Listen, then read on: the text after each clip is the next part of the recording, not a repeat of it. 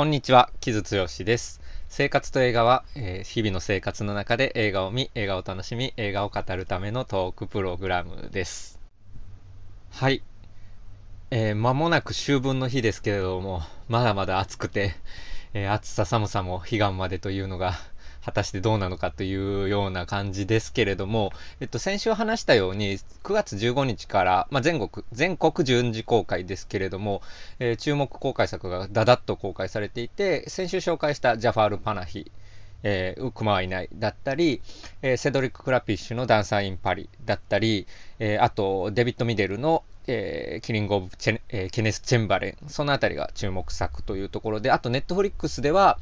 えー、パブロ・ララインの伯爵があったりと、まあいろいろあるんですけれども、今週はその中の、えー、アルノー・デプレシャンの新作、私の大嫌いな弟へ、ブラザーシスターを紹介しようかなと思っています。はい。で、日本でもすごく人気の監督ですよね、デプレシャンって。まあすごく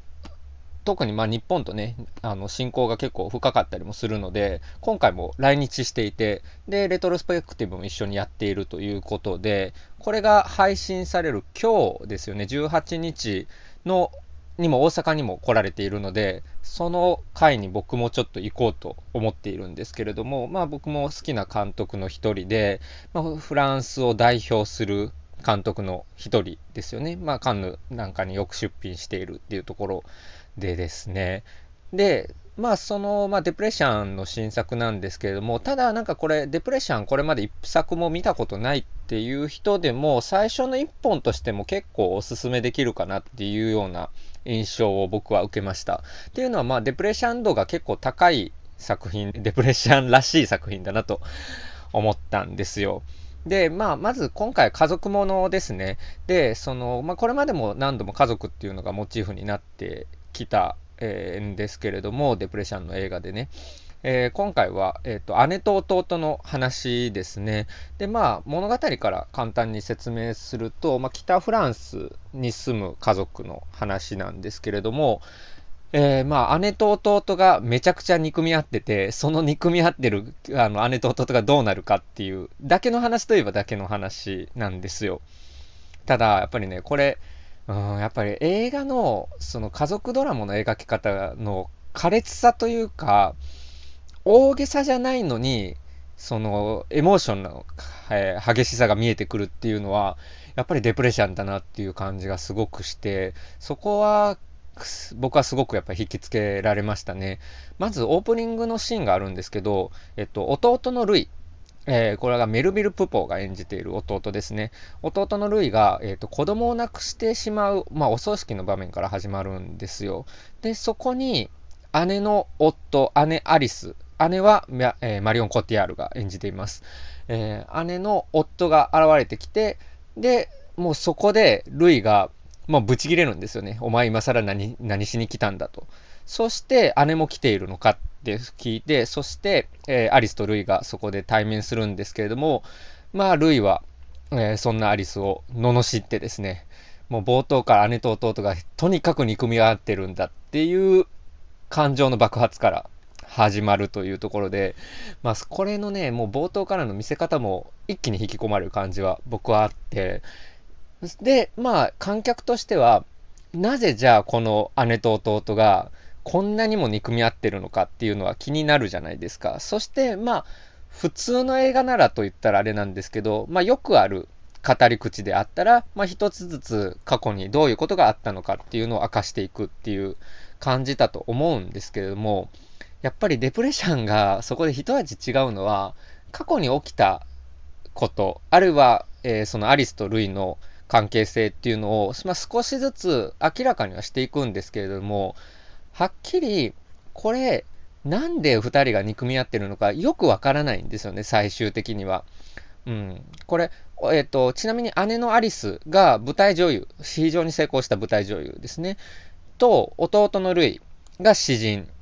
なんですけれども、で、えっ、ー、と、弟のルイの方はなかなか、えー、日の目を見なかったんですけれども、ある時、詩人として注目されて、まあ、賞を取ったみたいな話が出るんですけども、その時に、何かこう、アリスがものすごい自分の憎しみに気づいたっていう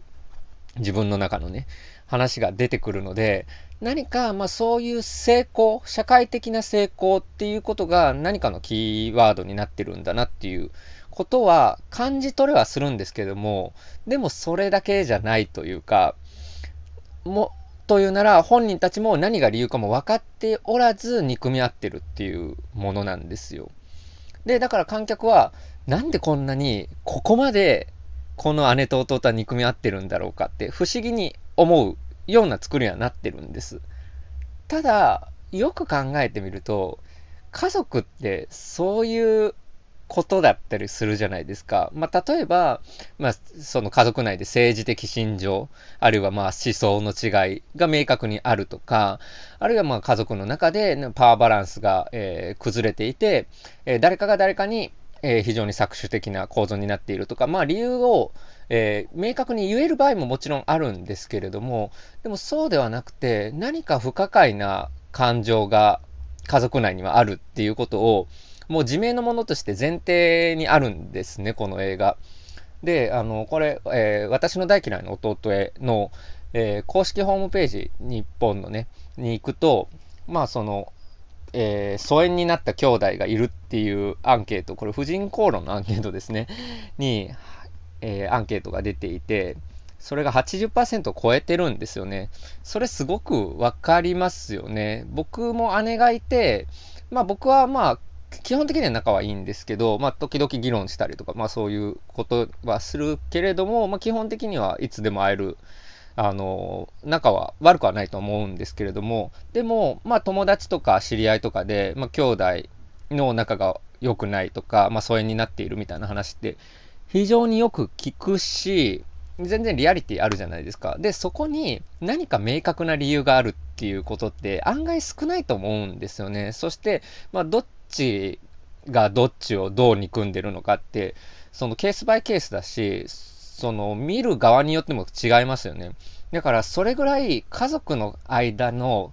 えー、立ち上がる感情っていうのが不可解なものなんだっていうのを、まあ、この映画は、えー、当たり前の前提としていて、そしてそれを、えー、エネルギーとしてぐいぐい動いていく感じがあるんですよね。これまあ一番やっぱりデプレッシャンのこれまでの作品で近いのはクリスマスストーリーかなと思いますね。これはまあクリスマスで集まった家族が、まあ、感情のぶつけ合いをひたすらするという映画で、これはめちゃくちゃ面白いんですけれども、でもまあ家族がひたすらね、喧嘩してるのを見続けるみたいな映画でもあるので、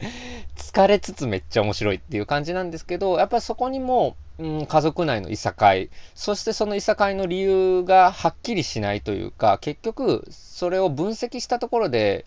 解決になるとは限らないし、うん、そういうものだというところの、そのむき出しの感情がアクションになっているっていう感覚がすごくありますよね。あとは、あの、キングスクイーン、2004年の映画ですけれども、これも、えっ、ー、と、女性、ある女性とその元夫たちの話を描きながら、えー、まあ、その主人公の女性の父親が自分のことをものすごい、うん、憎んでたみたいな話が出てきて、僕、あれ見たの、だから2004年だから、大学生ぐらいの時ですかね、見てぎょっとした覚えがあるんですけど、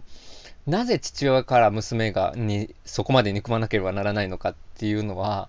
それこそ映画でははっきりとはわからないんですけども、でもそういうことはあるのだっていうのが、まあ、明確に映画の画面の中で示されるんですよね。だからそういうぎょっとするほどの何かその感情、憎しみも含めた感情っていうのが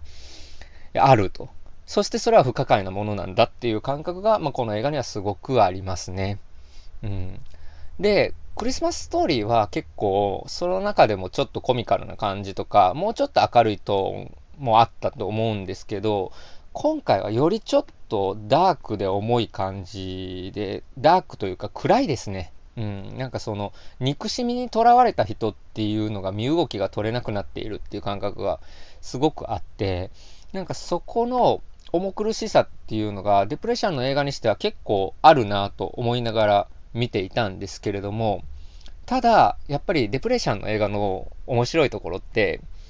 映画の中に何かびっくりすることが起こってもいい当たり前に起こってもいいっていう感覚があるんですよね。で、ストーリーテリングとかも、その、だから、えー、兄弟が憎み合ってることに関して、あの、普通、えー、多くの映画であれば、えー、それが詳しく解き明かすことがあると思うんですけれども、それを別にしないっていうこととかも含めて、いわゆる一般的なストーリーテリング、あるいはストーリーテリングの定石みたいなものからは、逸脱してるんですよね。なんか逸脱っていうと、なんかすごく気をてらったように聞こえるかもしれないんですけれども、そういうわけでもなくて、もう何かあらかじめそういう形式から自由であるというか、まあ、決まりきった形から自由であるっていう感覚がデプレッションにの映画にはあって、まあ、そこがすごくやっぱり好きな人に好かれるところの一つかなと思うんですよ。で、この映画にもそういうところがあって、えっ、ー、と、姉と弟がまあえー、あるきっかけで、まあ、再び会わないといけないってなって、それは、まあ、お父さんとお母さんが、えー、事故に遭ってしまって、まあ、昏睡状態に近い、えー、お母さんが昏睡状態になって、お父さんも一度意識をなくしてたんだけれども、一応意識は回復するけれども、かなり危ない状態になっている。という中で、まあ、兄弟たちが会わなければならないっていう状況にある。うん。まあ、それは、まあ、よくある設定だと思うんですよ。なんか、まあ、結婚式とか、葬式とか、まあ、それこそクリスマスとか、そういう年中行事や、あるいは観光存在みたいなところで、いがみ合っている家族が会うって、本当に古今東西よくあることだと思うんですけれども、まあ、この映画は、事故を、その両親があった事故をね、見せるんですよね。それで車がバーって暴走してきて、その後トラック暴走してきてみたいな。場面があって、それに関しても説明がないんですよね。なぜ、あの、その車が暴走しているのか、トラックが、次に来るトラックも暴走しているのか、よくわからないんですけど、ただアクションはあるっていう、うん、ので、いや、なんでって思うんだけれども、まあ、だから、明らかんと映画にはまあ何でも起こるよねっていう、うん、感覚があるんですよね。で、それがやっぱりデプレッションの映画においては、だって人生ってそういうものでしょうっていう、うん、認識があるような気が僕はすごくするんですよね。やっぱり人生には予想をつかんえー、予想を超えたことっていうのが起こっていて、で、そしてそれを映画は表現することができるという、うん、感覚ですよね。で、それがデプレッションの場合、気をてらってるっていうよりは、もうなんか、うん、当たり前にあるっていう感覚で、まあ結構こう今回は特にギミックのあるシーンとかもあるんですけれども、そこだけじゃなくて、なんかよくよく考えたら、人生の中でとんでもないこと起こるなみたいな ことをバンバンこの映画でも詰め込んでいるんですよね。うん、そこが、なんか、ふとしたら見落としそうになるんだけれども、まあ、人生っていうのはそういうものなんだよっていう感覚がまあ、デプレッションの映画にはあるなと思いながら僕は結構見ていましたね。うん。そして、まあ、その、まあ、憎しみっていうことに関して、まあ、二人がどうなっていくかっていうのがもちろんこの映画の、えー、物語の見どころになっていくわけですけれども、まあ、なかなか二人が合わないわけですよ。で、アリスとルイ、姉と弟がね、めちゃめちゃ憎み合ってるっていうのを知っているから、周りの家族も気使ってて二人が合わないようにしてくれるんですよね。一番かわいそうなのは、さらにその下の、一番下の弟が、えっ、ー、と、ゲイなのか、えっ、ー、と、同性のパートナーがいるんですけれども、まあ、彼は、まあ、割と、うん、いい弟、いい末っ子っていう感じで、で、姉とも、えー、兄とも関係があるので、二人の間で板挟みになってて、うわ、気の毒っていうか、でもこういうことってよくあるじゃないですか。だからそういうところも含めて、姉弟だけの話じゃなくて、二人の憎しみ合いっていうのが周りに波及してるっていうことも、まあこれは、この映画はアンサンブルで見事に描いているんですよね。まあ両親が、まあ気を使っていたりとか、まあ心配していたりとか、あるいは友人たちも巻き込んでいる。っていう状況で、まあ二人のバチバチの関係がすごく描かれるんですけれども、もうみんな仲直りしろよみたいな感じでもなく、もうひ なんか、二人がぶつかり合ってトラブルが起きるのをどうにか防ぐみたいな感覚で、本当にね、あのー、家族のギスギスのリアルな感じっていうのは、すごく描かれているんですけれども、でもやっぱりこれって映画なので、二人はどこかで出会うわけですよ。で、まあ最初に一回出会う、言いかけるシーンがあって、それが45分ぐらいかな、のところであるんですけど、まあだからかなり貯めるんですよ。2人が再会するっていう、まあ、一つクライマックスというかスリリングな場面を。で、まあ、これはもう実際何が起こるかっていうことを、えー、映画でぜひ見てほしいなと思うんですけども、まあ僕はそこを見たとき、うん、さすがっていう感じはすごくしましたね。まあ一つだけ言っちゃうと、まあ本当にね、デプレッションの映画は、うん、人間ドラマを描きながらそこに急なアクションがあったりとか、うん、人が倒れるとか、うん、まあ、さっきの車の事故のシーンもそうですけど、人が走るとか、うん、なんかそういう身体的な動きがやっぱり映画の中ですごく身体的、物理的な動きが映画の中であって、それがやっぱり映画のアクションになっている。えー、すごく重苦しくて暗い人間ドラマなんだけれども、まあ、そこには、うん、アクションがあるし、そして憎しみっていうものがテーマになっているんだけれども、それがスリルになっているっていうのがね、まあ、すごく両義的だし、面白いなと思ったところですね。そして、まあ、さらに再会っていうのがこの映画の後半には、まあ、用意されてるんですけど、まあ、それがどこでどんな風に起こるかっていうところとかも、まあ、非常に見事だなと、うん、思いましたね。だから日常の中で、まあ、基本的にそれらは起こるんですよ。で、だから映画、人間の日常に、うん、の底ここにある、えー、うん、散逸している、まあ、スリル。も、ないしは映画的スリル。映画的瞬間。っていうのを人間ドラマで、まあ、この人はやるなというのをすごく思いましたね。うん。そう。で、まあ、だからその憎しみが、えー、人の憎しみがどうなっていくかっていう話で、まあ、ぐいぐい見せていく。まあ、映画的な映像で、映画的な、うん、和法で。あるいはでもそれはお決まりの形ではなくて、より自由な、より彼らしいやり方で描くという作品かなと思いましたね。うん。で、まあその憎しみっていうのがね、やっぱりどうしてもその理由が不可解っていうところも含めて、ちょっと概念的なんですよ。だからそこもある意味フランス映画っぽいというか、まあ哲学的なところなんですけれども、まあだから人がなぜ憎しみにとらわれて、そして憎しみからどのように解放されるのかっていうのが、まあこの映画の大きな主題なんですけれども、まあそこにはロジックだけではうん、解けないものがあって、そしてそれは何なのかっていうのを、まあ、ある種文学的な問いとして立ち上げてる作品だなというふうにも思いましたね。うん。で、まあ一つポイントになってるのは、これ、まあ北フランスの、まあ、デプレッション本人が、えー、プレスのインタビューで語ってたんですけれども、えー、北フランスの白人家族の話なんですけれども、まあそれがやっぱりそそその家族の中で憎しみにとらわれてるっていうのは何かやっぱりフランスの白人社会の閉塞感っていうのをちょっと表してるのかなって気は僕はしましたね。これ姉のアリスが、えーと、舞台女優で弟のりが詩人っていうところも含めて、まあ、フランス文化におけるまあすごく権威のあるものじゃないですか。で、それは、まあ、すごく白人社会うん、フランスの白人社会が、まあ、中心になってきたものなんですけれども、まあ、2人がその憎しみから解放されるためにその、まあ、白人社会的なものからより外に出るっていう感覚が、まあ、この映画ではほのめかされているような気はしていてそこは何か今のなんフランス社会がちょっと透けて見えるところかなという気もしましたね。うん、例えば今フランス映画ってね非白人の監督そして男性ではなく女性やクイアの監督っていう活躍がすごく目立っていると思うんですけれどもその中で、まあ、白人男性であるアルノ・デプレシャンがどういう映画を描くのかっていうのは僕は結構興味があるところだったのでこれは白人の、まあ、家族の憎しみの話なんだけれどもそこの外に向かう何かちょっと可能性というか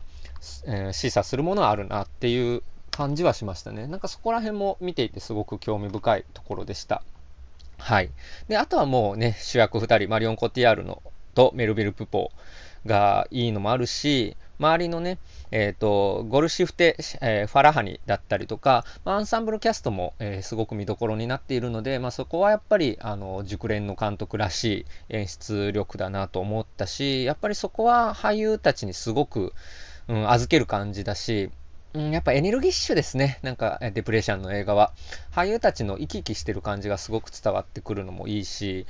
あの、もうとにかくまあ、ルイとか、メルビプポーが演じるね、ルイとかもほんと嫌なやつなんですよ。まあ、アリスも結構だいぶ問題があるっていうか、二人ともだいぶ問題があって、周りの家族もまあ、それぞれ厄介な人が結構多かったりするんですけれども、まあね、その、だから、簡単にみんなが好きになれるようなキャラクターじゃないキャラクターを、見事な、えー、演技で生き生きと見せるという映画であって、まあそこら辺はね、すごくうん、映画の面白さですよねっていうのをすごく感じた作品でしたね。